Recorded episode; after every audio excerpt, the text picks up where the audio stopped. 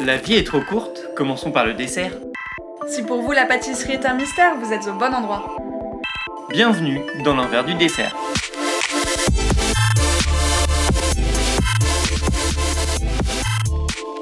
Moi, c'est Clémence, je suis littéraire et passionnée de pâtisserie. Et moi, c'est Vincent, je suis un grand touche-à-tout, mais surtout passionné de pâtisserie.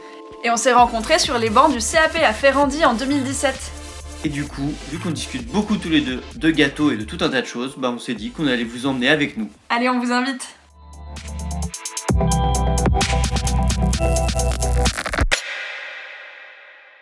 Aujourd'hui, on n'a pas envie de commencer l'épisode comme d'habitude, du coup, on ne va même pas vous saluer. Non, évidemment que non, on est très sympa chez l'envers du dessert, donc on va quand même vous dire bonjour. Donc bonjour à tous. Et en plus de vous dire bonjour, on voulait énormément vous remercier pour les petits commentaires que vous laissez sur Apple Podcast, et notamment le dernier en date de Arlette Animation qui nous dit enfin un podcast qui comble toutes mes questions sucrées. J'adore, merci l'envers du dessert. Et ben voilà qui fait très chaud au cœur et qui est hyper motivant pour continuer. Bon, sinon aujourd'hui plus concrètement, on est avec Hugues Pouget pour la deuxième partie de l'épisode qu'on a enregistré en fin d'année dernière. Donc voilà, on se retrouve avec Hugues Pouget. Donc cet épisode, ne vous inquiétez pas, commencera in medias res. Je voulais absolument utiliser cette expression. Vincent a tenté de m'en dissuader, mais je l'utilise quand même. Donc c'est-à-dire qu'on va commencer dans le vif du sujet. La dernière fois, à la fin de l'épisode, Hugues avait terminé en nous parlant de l'ouverture de sa boutique. Et cette fois-ci donc, il nous parlera de son export euh, de son ouverture à l'international et de la façon dont le Japon est venu le chercher pour qu'il ouvre des boutiques et des points de vente à Tokyo, et également la Corée du Sud. Cet épisode va donc parler de ça, de l'arrêt des colorants et puis de la vision d'une pâtisserie de marché de Hugues Pouget. Et d'ailleurs, si vous avez des questions, si pour vous ça commence trop brutalement et que vous ne savez pas qui est Hugues Pouget, on vous renvoie à la première partie de l'épisode qui est notre dernier de 2020 si je ne m'abuse. Tout à fait. Et du coup, petite note, euh, en effet, Hugues va évoquer les bûches de Noël, car effectivement, on a enregistré l'épisode en fin d'année dernière. Voilà, voilà, mais on vous laisse écouter et on vous retrouve en fin d'épisode. Bisous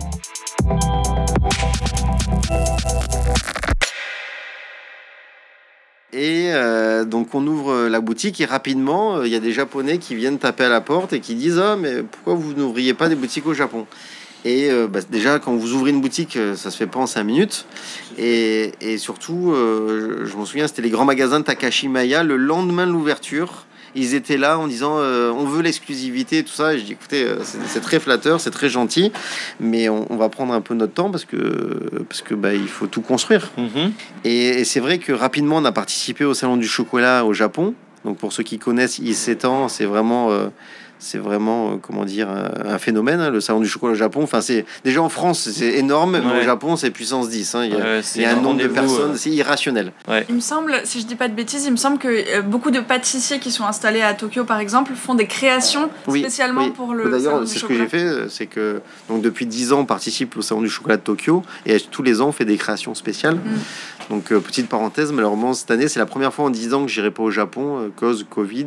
voilà. Donc, du coup, donc 25 février 2010, j'ouvre Hugo Victor. Rapidement, on commence à avoir des clients euh, euh, de belles enseignes comme le Café de Flore nous demande de faire leur dessert. D'ailleurs, c'est notre le, pour l'anecdote, le Café de Flore était notre premier client, on va dire en hors boutique, ce qu'on appelle vulgairement le B2B. Hein.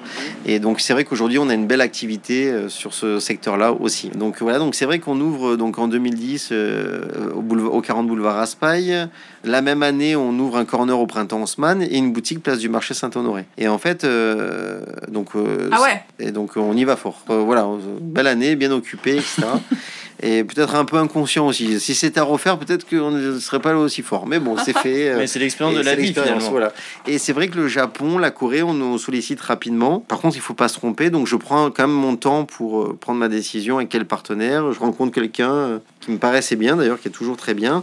Et on ouvre la première boutique au Japon en octobre 2015, qui était d'abord un corner chez Isetan, donc à Shinjuku, et c'est un peu the place to be. Mhm.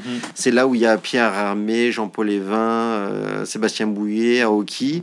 Et c'est génial d'avoir cette place euh, à Tokyo. Et donc ça, c'était en octobre 2015. Et en décembre 2015, on ouvre notre, première, notre premier café Hugo Victor à Séoul, en décembre. Donc là, je peux vous dire, c'est aussi rock'n'roll. Donc je faisais les allers-retours sans cesse entre Paris, entre Tokyo et Séoul. heureusement qu'à Paris, on avait une belle euh, équipe. Et après, on a ouvert en mai 2016 euh, notre, euh, ça devait être le ouais, début mai, c'est, on ouvre notre premier flagship euh, à Tokyo, à Omotesando Hills. Alors, je sais pas si vous connaissez Tokyo. En fait, Omotesando, c'est un des quartiers, c'est un peu comme le Marais à Paris, Mhm. on va dire, même si on peut pas trop comparer. Et en fait, Omotesando Hills, c'est vraiment un endroit euh, sublime et nos voisins sont euh, Dior, Harry Winston, Boucheron, Jean-Paul Evin sur le même étage. Et donc, on est dans des beaux endroits à Tokyo. Et puis après, bon, je vous la fais courte, mais euh, donc on a ouvert dans des beaux quartiers japonais, euh, euh, Nihonbashi, euh, Ibisu. Euh, donc on est dans quelques beaux, on est dans la gare de Nagoya, donc on est dans quelques beaux Ah, quartiers euh, japonais. Pour aujourd'hui arriver à 9 points de vente. Oui. à peu près, Après, actuellement. Euh, là on en a on en a fermé un à Ginza parce que bah, le bâtiment a été fermé, donc Ouais. on, on a fermé la boutique. C'est assez courant au Japon les Ouais, rénovations. ça, va très vite. ça va très vite. Euh, donc voilà, et puis souvent on fait des pop-up stores éphémères. éphémères. On a été pendant six mois dans la gare, dans l'aéroport d'Aneda aussi. Mais c'est en fait au Japon, souvent les boutiques elles s'ouvrent, elles se referment. Donc on a nos socles de 6-7 boutiques euh, dans les différents quartiers. Et après, souvent au Japon, ben, euh, on peut faire beaucoup de pop-up stores pour la Saint-Valentin, puisqu'il y a une grosse activité chocolat à ce moment-là. Et en fait, ça dépend des opportunités. Donc c'est vraiment commun de- des fois d'ouvrir une boutique pendant un an, de la fermer, ou pendant six mois de refermer. Mhm. Du coup, c'est intéressant. Ça fait plusieurs fois que tu mentionnes le chocolat. Donc, euh, tu fais aussi des chocolats. En fait, euh, c'est vrai que le, le chocolat est venu dans ma vie, euh, comment dire, s'est imposé euh, de lui-même. C'est vrai que je suis pâtissier. En fait, souvent on me dit, on me dit vous êtes pâtissier ou chocolatier. C'est vrai que depuis euh, une vingtaine d'années, il y a des gens qui sont mis à faire que du chocolat. Mhm. Mais en fait, il faut pas oublier que le- l'examen de chocolatier est assez récent parce que quand on passe notre examen de pâtissier, euh, sur le CAP, en dessous de marqué CAP pâtissier, il y a marqué pâtissier, chocolatier, glacier, confiseur. C'est marqué sur le diplôme. Avant. Ouais. Avant, non, mais, euh, avant, mais, ouais, mais j'ai, ça fait 30 ans que je fais des gâteaux. Oui, oui, non, donc, mais euh, tout à fait. je- voilà. Et, et, et malgré tout, c'est vrai que quand on est pâtissier, le chocolat est toujours assez présent. On fait des moulages à Pâques, on fait des truffes, euh, etc., comme vous l'avez vu en visitant l'atelier. Bah, délicieuse Et d'ailleurs. en fait, quand j'ai ouvert Hugo Victor, on faisait d'abord des gâteaux. Et après, on a commencé à faire quelques chocolats, des orangettes, etc. Et en fait, rapidement, on a vendu beaucoup de chocolat. Donc, il a fallu s'organiser. Il a fallu s'organiser pour, bah, pour vendre plus de chocolat. Donc, euh, donc moi, j'ai jamais travaillé dans une chocolaterie. Ouais. J'ai jamais travaillé à la maison du chocolat ou, ou chez Jean-Paul Evin. J'ai travaillé, comme vous l'avez on, on l'a vu précédemment, dans, dans des hôtels, dans des Mhm. boutiques, etc. Mais j'ai jamais fait de chocolat. Et, et du coup, ben, je, voilà, on s'est appliqué, on, on s'est voilà. Et, et aujourd'hui, je pense qu'on est autant une chocolaterie qu'une pâtisserie ou qu'une pâtisserie qu'une chocolaterie.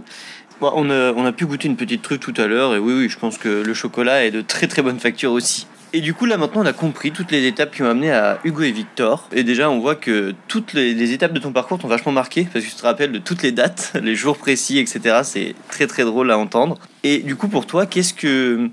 Qu'est-ce que tu as voulu inculquer en fait dans Hugo et Victor? Quelle est la, la signature un peu? Parce qu'on sait que tu fais du, du coup sans colorant, euh, tu désucres un maximum. Qu'est-ce que pour toi c'est quoi la, philosophie, la philosophie de- d'Hugo et Victor que tu as créé En fait, euh, j'ai j'ai voulu, quand j'ai créé Hugo Victor il y a 10 ans, enfin maintenant ça va bientôt faire 11 ans, déjà les genèses étaient longues et, et depuis euh, au tout début, euh, je prenais des notes pour le jour où, où j'allais ouvrir. Et donc la genèse a été très longue et, et passionnante. T'avais un carnet d'idées. Oui, Ah, absolument. c'est génial. Et euh, j'en parle à personne parce que ça regardait pas mes chefs et tout, mais c'était euh, ce que j'aimais, ce que j'aimais pas, ce que j'avais envie de faire, ce que j'avais pas envie de faire, etc. Évidemment, avec les années, ça s'est affiné. Et en fait, euh, mon passage chez Guy Savoie, euh, comme vous vous en doutez, est très, très marquant parce que ben, quand vous travaillez dans une maison comme celle-ci, quand vous travaillez pour Guy Savoie, c'est parce que Guy Savoie, c'est plus qu'un chef, hein. c'est un personnage, Mhm. c'est. Et puis humainement, c'était très fort. Je vais vous raconter une anecdote chez Guy Savoie. Donc j'arrive en juin 2002, je fais ma première carte au mois de septembre 2002. Et puis après, je fais ma carte d'hiver. Et puis un jour, euh, Guy Savoie vient me voir. C'était euh, mi-janvier. Il me dit Hugues, euh, alors je goûte quand le dessert Laurent Changuine? Je, je regarde Guy je dis le dessert Laurent Changuine. J'ai dit, Bon, on, a, on, a, on a imprimé la carte d'hiver. Je, je, vous voulez un dessert Laurent Changuine? Et puis Mourad, il me dit Bah oui, c'est la saison de Laurent Changuine. On fait un dessert Laurent Changuine. Et puis il me dit Hugues, on s'en fout de la carte. S'il faut, on la réimprime. Il me dit Il faut un dessert Laurent Changuine. et je fais Ok, d'accord. Évidemment. Donc, on- donc du coup, j'ai créé un dessert Laurent Changuine. Et en fait, c'est vrai que dans un restaurant gastronomique, en fait, c'est c'est un travail, ça va au-delà des saisons. C'est un, un- un cuisinier fait une cuisine du marché. C'est la période de la Saint-Jacques, vous faites un dessert à Saint-Jacques. C'est la chasse, vous, faites des- vous, vous travaillez la chasse. Vrai. Euh, vous, euh, il y a euh, les premières blettes qui sortent, vous faites des blettes. Il y a les asperges, vous faites des asperges. Donc en fait, un ingrédient pousse l'autre tout au long de l'année. Quand c'est la période de la truffe, vous faites la truffe. Euh, quand il y a les cèpes, vous faites les cèpes. Et en fait, euh, moi j'ai voulu, euh, en fait, euh, c'est ça le socle du Go Victor, c'est faire une pâtisserie de marché. Pi- Pierre Hermé a fait les, les collections, comme dans la haute couture. Mhm. Et en fait, moi je voulais faire une pâtisserie de marché. Il y a des œufs en changuine, on fait des œufs en changuine. Euh, il y a des mirabelles, ça dure que trois semaines, on fait des desserts mirabelles fraîches. Euh, on fait des desserts aux figues. Et, et je vous dis ça sans aucune prétention aucune, mais c'est vrai qu'il y a dix ans, on ne voyait pas de dessert aux figues avec des figues fraîches, avec des cerises fraîches. Et en fait, j'ai étiré mon travail. Alors, c'est plus compliqué parce que euh, donc vous avez le socle des desserts au quotidien, les Mhm. millefeuilles, les éclairs, les machins, etc. Et j'ai poussé loin les créations pour faire un travail très fin. Et d'ailleurs, euh, et c'est ça le socle du Go Victor. Et, et vous voyez, on- là en ce moment, on va faire des desserts aux, aux fruits exotiques. Et d'ailleurs, quand j'ai écrit mon premier livre, ça s'appelle Les 5 saisons du Go Victor. Pourquoi? Parce qu'il y a une période qui est très compliquée pour les pâtissiers. C'est de fin février à, à mi-avril. euh, bon, on est sur la fin des agrumes, on est sur la fin des fruits exotiques. Il n'y a pas encore les fruits rouges. Et au mois de mars, c'est terrible. hein, Il n'y a pas de fruits. hein, vous pouvez chercher dans tous les sens. Donc, euh, du, coup, ben, on, bah, du coup, on cherche des parades. On fait des Ouais. desserts avec de la pistache, avec du café, etc. Et c'est pour ça que j'avais appelé le, le- les cinq Les saisons, cinq du, saisons. du Go Victor. Et, euh, et juste pour finir, en fait, déjà, c'est ça. Et en fait, au fur et à mesure, ben, vous, creusez votre sillon dans votre travail. Donc, vous cherchez du super sourcing, hein, comme dans un restaurant gastronomique, des Mhm. très belles fraises, des, des très beaux ingrédients, du très bon beurre, du très beau lait, etc. Et puis, c'est vrai qu'en exportant des produits au Japon, en fait, les, les- les normes au Japon, c'est comme ça, je ne pourrais pas vous dire, elles sont plus rigoureuses qu'en Europe, notamment sur les colorants. Et donc, quand vous commencez à exporter des produits au Japon, ben, vous avez toute une liste de produits interdits, de produits ceci, de produits cela, notamment une liste de colorants interdits. Donc, au début, on se dit, ben, c'est pas grave, on va utiliser les colorants autorisés au Japon. Et tous les ans, la liste se resserre. Et en fait, un jour, j'ai eu un flash et je me suis dit merde. euh, Déjà, tous les ans, on est en stress parce que quand on envoie des palettes de chocolat au Japon et que ça peut être interdit par les douanes, parce que vraiment, c'est c'est vérifié au spectromètre. Ouais, ouais, donc, ouais. euh, vraiment, je peux vous dire, ils vérifient de chez ils vérifient. hein. Et de- d'ailleurs, deux, trois fois, ils ont trouvé des traces de ceci parce que même une machine mal purgée, ils peuvent trouver des traces de, de Mhm. colorants interdits. Ah ouais. Ouais, la rigueur Donc, euh, japonaise. hein. absolument. Et du coup, je me dis merde, déjà tous les ans, on s'infligeait un stress, euh, vous imaginez pas. Et puis en plus, je me dis merde, je fais des super gâteaux. On a le meilleur beurre, la meilleure farine, les meilleurs euh, fruits. Et je mets des, des- des choses euh, de, de la pétrochimie. Donc euh, je me dis merde, euh, c'est- con quoi. C'est- Et pourtant, j'ai grandi de cette génération de chefs. On est la génération El Bouli, on est la génération avec, euh, avec les macarons flashy dans les années 90, les jolis glaçages, qui avait le plus beau glaçage, le plus pétant, le bien rouge, le bien noir? On mettait du colorant rouge dans les glaçages euh, au chocolat pour qu'ils rentrent bien, etc. Enfin, je suis de cette génération-là. Donc, je- Ouais, je, ouais, je- Et en fait, un jour, je me suis dit, ben, on va arrêter de mettre des colorants. Tout simplement. Et quand j'ai commencé à travailler le sujet, même dans les colorants dits naturels, à base de carotène, de, de betterave, etc., il y a des solvants, euh, il y a de la maltodextrine, il y a quand même des saloperies. Donc, euh, du coup, euh, ben, un jour, j'ai acheté toutes les poudres végétales possibles et inimaginables poudre de betterave, poudre d'épinards, poudre de fruits rouges, etc. Je vous passe tous les détails.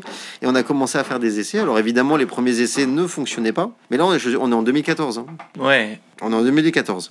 à l'époque, on parlait pas encore Pas de du tout, hein. l'arrêt des colorants. Et en fait, je, à un moment, je trouve la clé, je, je, je, vois comment ça marche. Et en fait, j'ai commencé d'ailleurs au Japon, quand on a ouvert en Motesando en 2016, j'ai commencé à commercialiser les macarons sans colorant et les chocolats sans colorant à Omotesando. Et après en France. Et parce que évidemment, il y a un peu un décalage, les recettes, les machins. Je, Mhm. je vous passe les détails, les fiches techniques et tout. D'ailleurs, quand j'ai dit à mon équipe, on va arrêter de mettre des colorants, tout le monde m'a regardé. J'avais, c'est ça, toute mon équipe contre moi. Ils m'ont dit, vous êtes tarés, ça va pas marcher. Il faut réécrire toutes les fiches techniques. On avait déjà écrit toutes les fiches techniques chocolat pour les douanes japonaises. Mhm. Donc, euh, c'est pas sans douleur. hein. Ouais.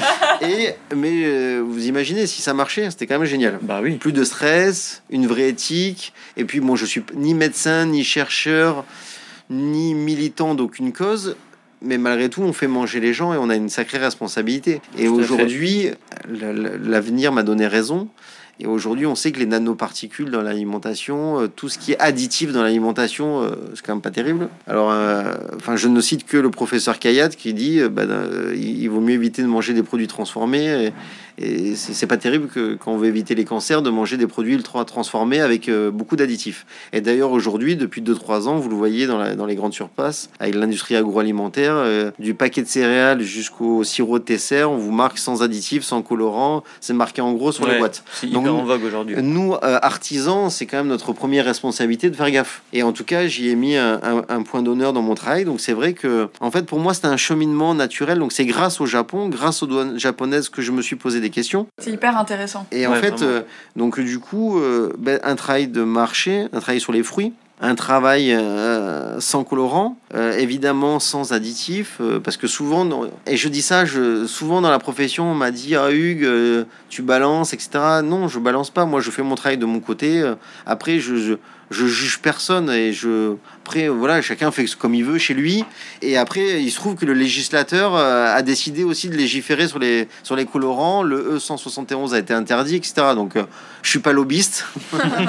je fais mon travail de mon côté. Après, euh, voilà, chacun voit midi à sa porte. Ouais, et, ouais, ouais. et il se trouve que, que le, le- le temps m'a donné raison. Et, et tant mieux, et je- j'en suis ravi. Et c'est vrai que on, on va de plus en plus loin dans cette ultra traçabilité. Mais du bon côté, parce qu'on peut avoir une traçabilité et, tracer de la merde, hein. Euh, c'est possible aussi. hein. Oui. Mais euh, l'idée, c'est de- d'avoir des jolis produits, des jolis ingrédients, de dormir sur ses deux oreilles, de son son client, parce qu'on parle de nos clients passionnés, gourmands, et de se dire, bah, nous, tout ce qu'on met dans nos recettes, c'est nickel. Euh, on va même plus loin, regardez dans les marrons glacés, euh, on achète des marrons glacés sans sulfite, sans sorbate de potassium, parce que le sorbate de potassium est un conservateur, pour éviter que ça moisisse, mais si on, le but du jeu, c'est pas de manger le marron glacé dans six mois, hein. Non, Euh, on les reçoit et c'est mangé à Noël. Donc voilà, donc on essaie de faire un travail très fin sur, sur les ingrédients, sur la manière d'écrire les recettes. Et le travail s'arrête pas là. En ce moment, je- j'ai attaqué un travail de fond sur les glaces parce que évidemment, pour faire une glace, il faut un stabilisateur. Sans stabilisateur, ben, c'est un glaçon. Coup, on fait tout ce travail très fin et qui, qui est passionnant et qui me passionne.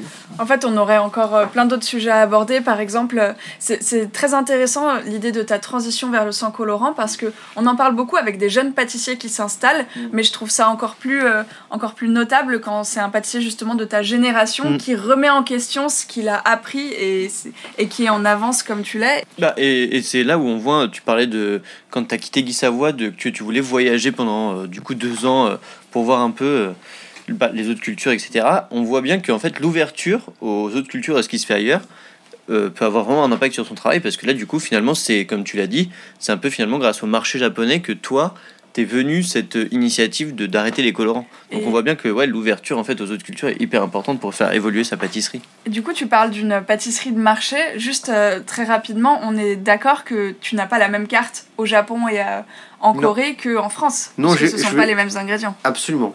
En fait, il y a plusieurs questions là, dans, ce que vous venez de me dire. Euh, donc, pour rebondir Et encore, sur... on n'a pas parlé de créativité. Absolument. En fait, euh, par exemple, au Japon, je vais vous donner un exemple. On consomme la fraise l'hiver au Japon. C'est comme ça. Le- en fait, le, le dessert de Noël au Japon, c'est le shortcake. Donc, c'est comme un fraisier, mais à base de chantilly. C'est un biscuit moelleux. Ça ressemble un peu à la génoise. Fraise et chantilly. Voilà, chantilly, sans vanille, ni rien, assez nature. Et les Japonais adorent ça. Ça s'appelle le shortcake. Et ils en consomment à Noël, à la Saint-Valentin, au White Day. Euh, donc qui est la seconde Saint-Valentin au Japon.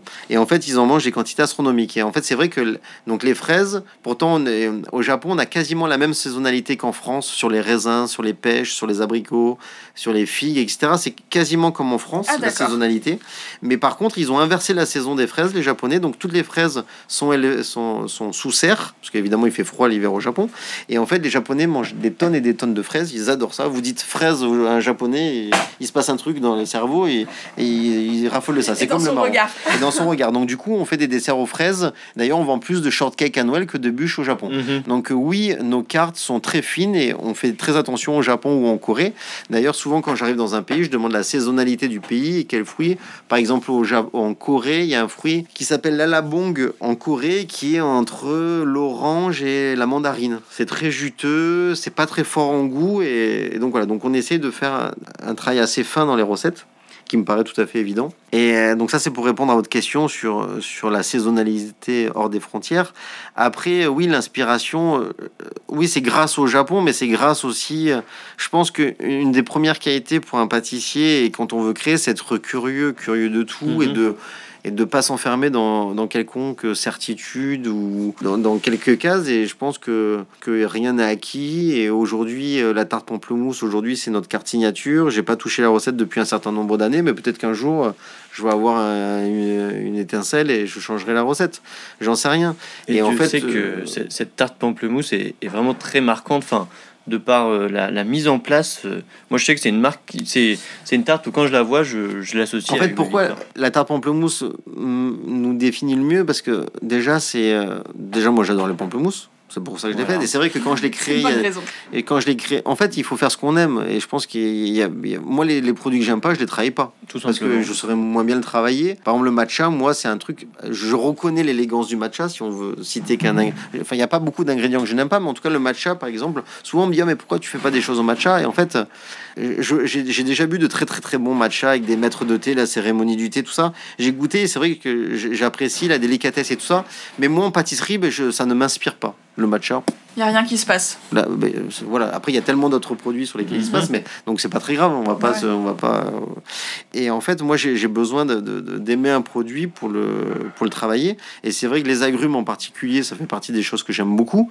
Et dans, dans les agrumes, il y a tellement de choses, que ce soit le citron vert, le citron jaune de menton, que ce soit les clémentines corse, etc. Il y a quand même un terrain de jeu fabuleux. Et c'est vrai que le pamplemousse, euh, déjà, ça me plaît. Et puis. euh, c'est sans doute une inspiration de quand j'étais chez Guy Savoie. Chez Guy Savoie, un des plus célèbres desserts de Guy Savoie, c'est la terrine de pamplemousse euh, en gelée d'orange et avec une sauce au thé Grey.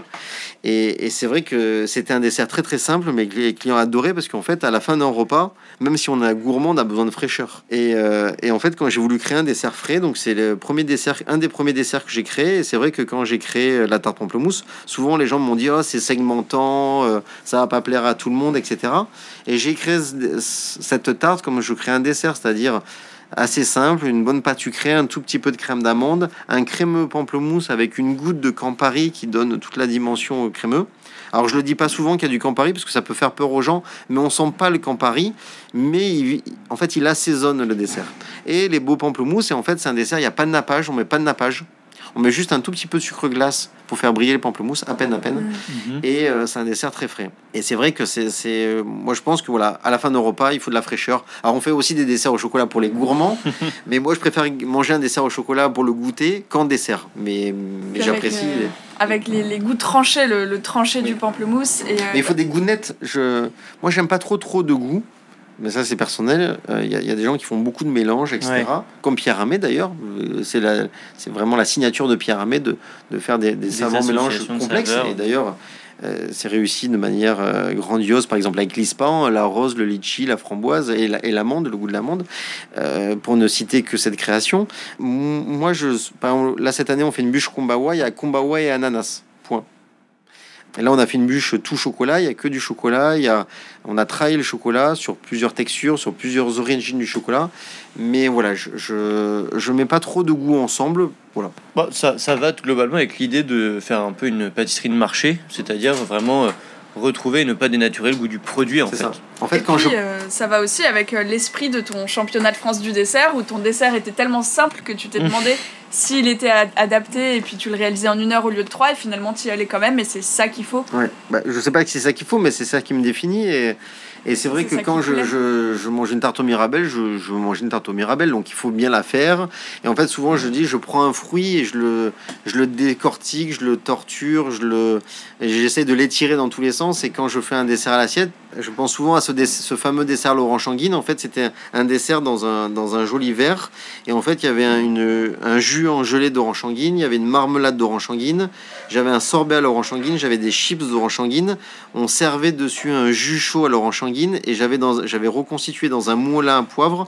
J'avais fait sécher des zestes de d'orange sanguine qu'on avait fait sécher avec du sucre et avec un tout petit peu de cardamome verte et en fait on, on, passait donc j'ai mis ça dans un moulin à poivre et en fait on passait on assaisonnait le dessert avec ce moulin à poivre et en fait c'était très aromatique parce que ça sentait très fort parce que le zeste est très parfumé. Mhm. Wow.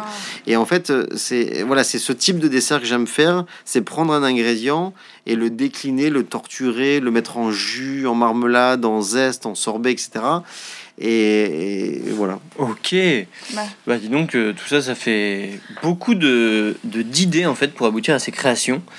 Et alors pour, euh, pour rester un peu dans, dans les vraiment les créations, je trouve très signature du Goût et Victor, en plus de cette tarte pamplemousse, il y a les fameuses parts de tarte Oui. Que, bah, que je pense que si les gens qui connaissent la boutique, euh, forcément c'est impossible de passer à côté. C'est quoi la démarche globalement que vous avez eue euh, pour euh, y aboutir à ces moules que je crois d'ailleurs vous avez créés spécialement Absolument. pour... On euh, développé En ces moules. on va, je, je vais juste préciser pour, euh, pour ceux qui nous écoutent et qui voient peut-être pas de quoi il s'agit. En gros, l'idée c'est qu'on peut acheter une part de tarte où tout le. C'est pas une tarte qui a été coupée, c'est Voilà. que le, le, le fond de tarte en fait est un triangle. Oui. C'est c'est comme si en fait c'est la part de tarte devient un gâteau à part entière. Voilà, c'est ça. L'idée euh, qui est vraiment euh, qui a été copiée par ailleurs Voilà. Par la suite. Alors, euh, je, vous remercie de- d'éclairer ce point en particulier parce que c'est important pour moi parce que quand on a ouvert il y a 10 ans, rapidement, donc on fait nous-mêmes la pâte sucrée, je vous rassure. On a développé les moules avec la maison Matfer et ça, ma- la maison Matfer peut en témoigner. Et euh, en fait, rapidement, on a été copié par des industriels et rapidement, il y a des petits blogueurs. Alors, j'aime beaucoup les blogueurs, j'ai rien contre les blogueurs, contre les Instagrammeurs ou les Alors, ça influenceurs. commence mal là, Non, non, non, non, non, ça commence pas mal, mais un jour, il y a quelqu'un qui a fait un post en disant que, que je revendiquais une belle pâtisserie tout fait maison et que j'achetais mes fonds de tarte euh, chez des industriels. Donc évidemment, euh, ça m'a fait moyennement rire à l'époque. Vous pouvez l'imaginer avec le mal qu'on se donne à foncer à la main. Euh, Ah oui, et ça, voilà. euh, Et ça, donc, d'ailleurs, on a été coup, euh, surpris, Vincent ouais. et moi, en visitant le labo. euh, non, non, on les fonce à la main et dix ans après encore, hein, il n'y a pas de problème. Donc c'est vraiment fait maison, foncé maison, euh, etc. On va juste expliquer pour ceux qui j'explique. nous suivent. Oui. Foncer une tarte. Foncer, c'est mettre la pâte dans le moule à tarte. Super, Voilà. merci. Donc, euh, en fait, euh, vraiment, ça fait partie des créations quand j'ai ouvert la boutique à 10 ans avec la tarte pamplemousse. Ça faisait partie des grandes créations à l'ouverture. En fait, cette tarte, elle a deux idées. À la fois, l'idée, c'était de. Vous savez, souvent, les gens disent Oh là là, il faut couper un gâteau, il faut couper une tarte. Donc, l'idée, c'est vous pouvez. Donc, là, avec cette tarte, donc, euh, avec une part de tarte, on peut faire une tarte pour 10 personnes. Donc, vous pouvez avoir une tarte pour 10 sans avoir besoin de la découper puisque toutes les parts sont individuelles. C'est vrai ça. Voilà. Donc, ça, c'est le premier point. Ouais. Le deuxième point, c'est que déjà, vous pouvez avoir une tarte en mono-saveur et vous pouvez avoir une tarte en multi-saveur, comme un patchwork. On n'a pas à choisir. Vous n'avez pas à choisir, c'est-à-dire que vous pouvez commander une tarte de 10 avec 4, 5, 6 saveurs. Donc déjà, c'est le Ok. deuxième point. Le troisième point, c'est qu'il y a 10 ans, quand j'ai ouvert, on était vraiment dans le mode du street food. Et en fait, quand vous mangez une tarte ronde debout dans la rue, vous avez des chances que ça se retrouve sur votre chemise. Alors que si vous mangez une part de tarte triangulaire, ergonomiquement, c'est plus facile à manger, je vous laisse imaginer. Donc du coup, voilà, c'était pour toutes ces raisons. Et voilà, c'est vrai qu'aujourd'hui, la tarte triangulaire fait partie euh, de notre signature. Et ça, on, quand on a ouvert le 25 février 2010, il y avait les tartes triangulaires. Ça fait vraiment partie de nos créations, de nos signatures. Euh, et voilà, il faut qu'on en soit fier. On le revendique. Et puis, pour les mauvaises langues, tant pis. Mais et comme quoi, on voit qu'en fait, les, les trois raisons que tu as évoquées, c'est des raisons très simples. Bah, le, les, les variantes de, de saveurs, euh, le partage euh, et le côté pratique. Mais c'est juste qu'en fait, il fallait, il fallait y penser. quoi. Ouais. Et globalement, euh, ouais, très très bonne idée. En fait, c'est la marque d'une bonne idée, c'est qu'on se dit, mais pourquoi personne n'y a pas pensé plus tôt? Et oui, ben je... c'est c'est ce que je me dis avec ma prochaine idée, que j'ai pas encore trouvée. J'ai- J'aime beaucoup cette, euh, cette, euh, cette façon de dire. C'est. C'est ce que je me dis avec ma prochaine idée que j'ai pas trouvée. Donc il y en a une en qui fait- va arriver, mais bon, elle est pas là tout de suite. Non, mais c'est ça la création aussi. Et ça c'est- arrive comment, les idées, je, ouais. sais, je sais pas vous répondre. non, mais souvent on me pose la question votre inspiration. L'inspiration, c'est tout. C'est c'est euh, les voyages, c'est euh, c'est euh, C'est la vie. c'est la presse, c'est ça. c'est oui, c'est c'est tout. À C'est t'écouter, on a quand même vraiment l'impression que c'est la vie.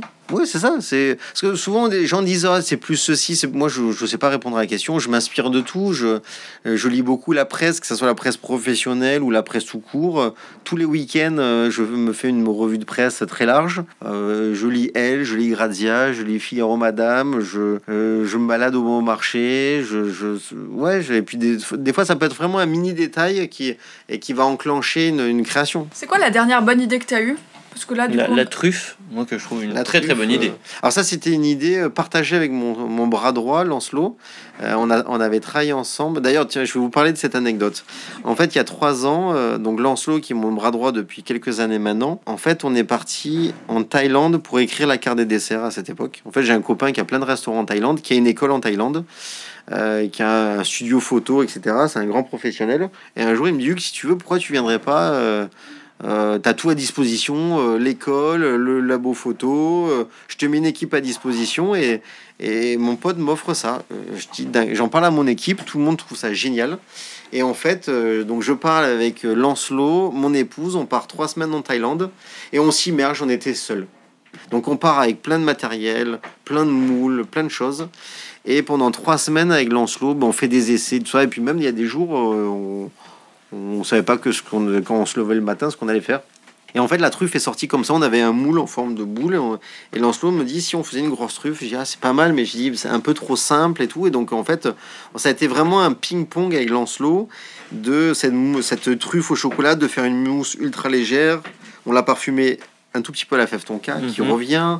On a mis du praliné pur, non collé, pour qu'il coule Ouais. sur un socle et tout. Et puis, euh, c'était trop simple. Pour, pour moi, il faut quand même, quand vous arrivez dans une boutique, il faut que l'œil s'amuse. Et donc, euh, du coup, euh, il fallait trouver un peu d'élégance. Donc, on a créé cette flamme euh, Ouais. qui, qui vient recouvrir euh, ça. Et, et voilà. j'interromps juste une seconde. Non collé, c'est euh, sans gélatine. Non, sans chocolat.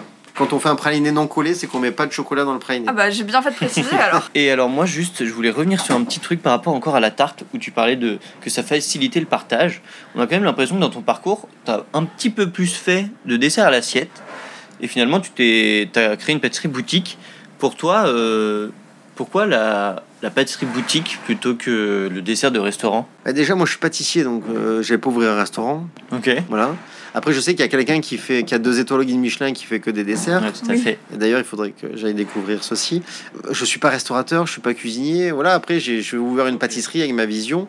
Et j'ai fait plus de desserts à l'assiette. En fait, je sais pas répondre à la question. Aujourd'hui, ça fait 11 ans bientôt que j'ai ouvert Hugo Victor. Donc, j'ai plus fait de gâteaux, proprement dit, comme on peut les appeler, les gâteaux les, ou les, les tartes, etc. Mais c'est vrai que les desserts à l'assiette est un exercice euh, qui me plaît assez. Et c'est vrai que je suis resté donc plusieurs années chez Guy Savoie. Euh, au Bristol, j'étais en charge du restaurant gastronomique. Donc c'est vrai que j'ai, en fait, souvent on dit il y a les pâtissiers de restauration, les pâtisseries, de bou- les pâtissiers de boutique. C'est vrai, c'est vrai qu'il y a ce- ces deux univers-là. Mais moi j'ai fait toujours les deux et pour moi c'est pas un- quand on est pâtissier, il faut être complet. hein. donc, Oui, oui. euh, donc voilà. Bah, comme tu disais pour le chocolat, et puis d'ailleurs tu as amené un petit peu de cette, euh, de cette tradition de la pâtisserie de restauration dans ta pâtisserie boutique, puisque par exemple pour la tarte pamplemousse, tu parlais d'assaisonnement Mm, mm. euh, avec euh, le Camparis, c'est ça? Oui. Donc euh, voilà. Et là, en fait, euh, je crois qu'on va terminer avec euh, nos, nos deux petites euh, questions rituelles. Voilà. Allez-y. Et puisque rien ne t'y prédestinait, Oui. on a quand même une, une première question, c'est quel est ton premier souvenir sucré? Je pense que mes parents cuisinent très très bien. Et en fait, c'est ma... papa faisait pas trop le- les desserts, plutôt maman. Et maman, euh, il y a deux trois, euh, elle faisait une très bonne mousse au chocolat à base de blanc d'œuf, euh, une très bonne tarte tatin avec une pâte qu'elle faisait sans jamais la peser. Elle avait toujours le même goût. Ça, je suis encore bluffé aujourd'hui. Et quand j'essaie de refaire cette fameuse tarte, euh, moi, j'y arrive pas. Et, et puis surtout, je suis né au mois de mai, c'est fin mai. Je suis né le 21 mai. C'est la- le début de la saison des fraises. Et quand j'étais petit, on habitait en face d'un champ de fraises. Et en fait, c'était toujours la grande question est-ce qu'il y aura un bol de fraises pour mon anniversaire? Parce que ça dépendait de la saison. Et maman faisait un immense bol de, de fraises équeuté, à peine lavé, avec une. Une pincée de sucre semoule et un jus de citron et des zestes de jus de citron et voilà mes premiers souvenirs c'est ça. Donc finalement, ouais, tes premiers souvenirs, euh, ça va totalement avec, euh, totalement cohérent avec ce que tu veux faire. C'est vraiment le goût du. Du Enfin, là, les fraises, c'est le produit Absolument. brut, quoi. Voilà. Il y a une vraie cohérence, hein. Ouais. Et du coup, la petite deuxième, c'est, euh, tu dois en connaître des adresses, mais est-ce que tu peux nous partager, partager aux, aux gens qui nous écoutent tes petites adresses un peu coup de cœur, les endroits où tu aimes bien aller pour manger ou des gâteaux d'ailleurs, ou, ou les adresses salées aussi? allez quelques adresses rapidement Voilà, rapidement, Euh, des petites adresses coup de cœur. Alors, euh, pour le lieu qui est. euh, Enfin, il y a un lieu que j'aime particulièrement. Alors, on est en Covid, c'est fermé, mais Euh, si vous aimez euh, la viande et un tartare, allez manger un très bon tartare chez Ma- à Ma Bourgogne, place des Vosges, ou un petit déjeuner ou juste un café sous les arcades de la place des Vosges. Pour moi, c'est sans doute euh, l'un de mes lieux préférés à Paris. J'aime beaucoup la cuisine thaïlandaise et un des meilleurs restaurants thaïlandais, c'est rue Émile Zola qui s'appelle le Sawadi. Alors quand vous passez devant, euh, ça paye pas de mine, mais je peux vous dire dans l'assiette, c'est comme si vous étiez à Bangkok. Ça, Sawadi qui veut dire bonjour. Euh, je crois, oui, absolument. Après, en notre adresse, j'aime beaucoup un restaurant italien qui s'appelle le Cherche Midi, derrière le Lutetia, rue du Cherche Midi. Mhm. C'est c'est un mélange de trattoria italienne et de bistrot italien, mais c'est une vraie cuisine italienne. J'approuve. et euh, donc ça, j'ai- j'aime beaucoup cette adresse.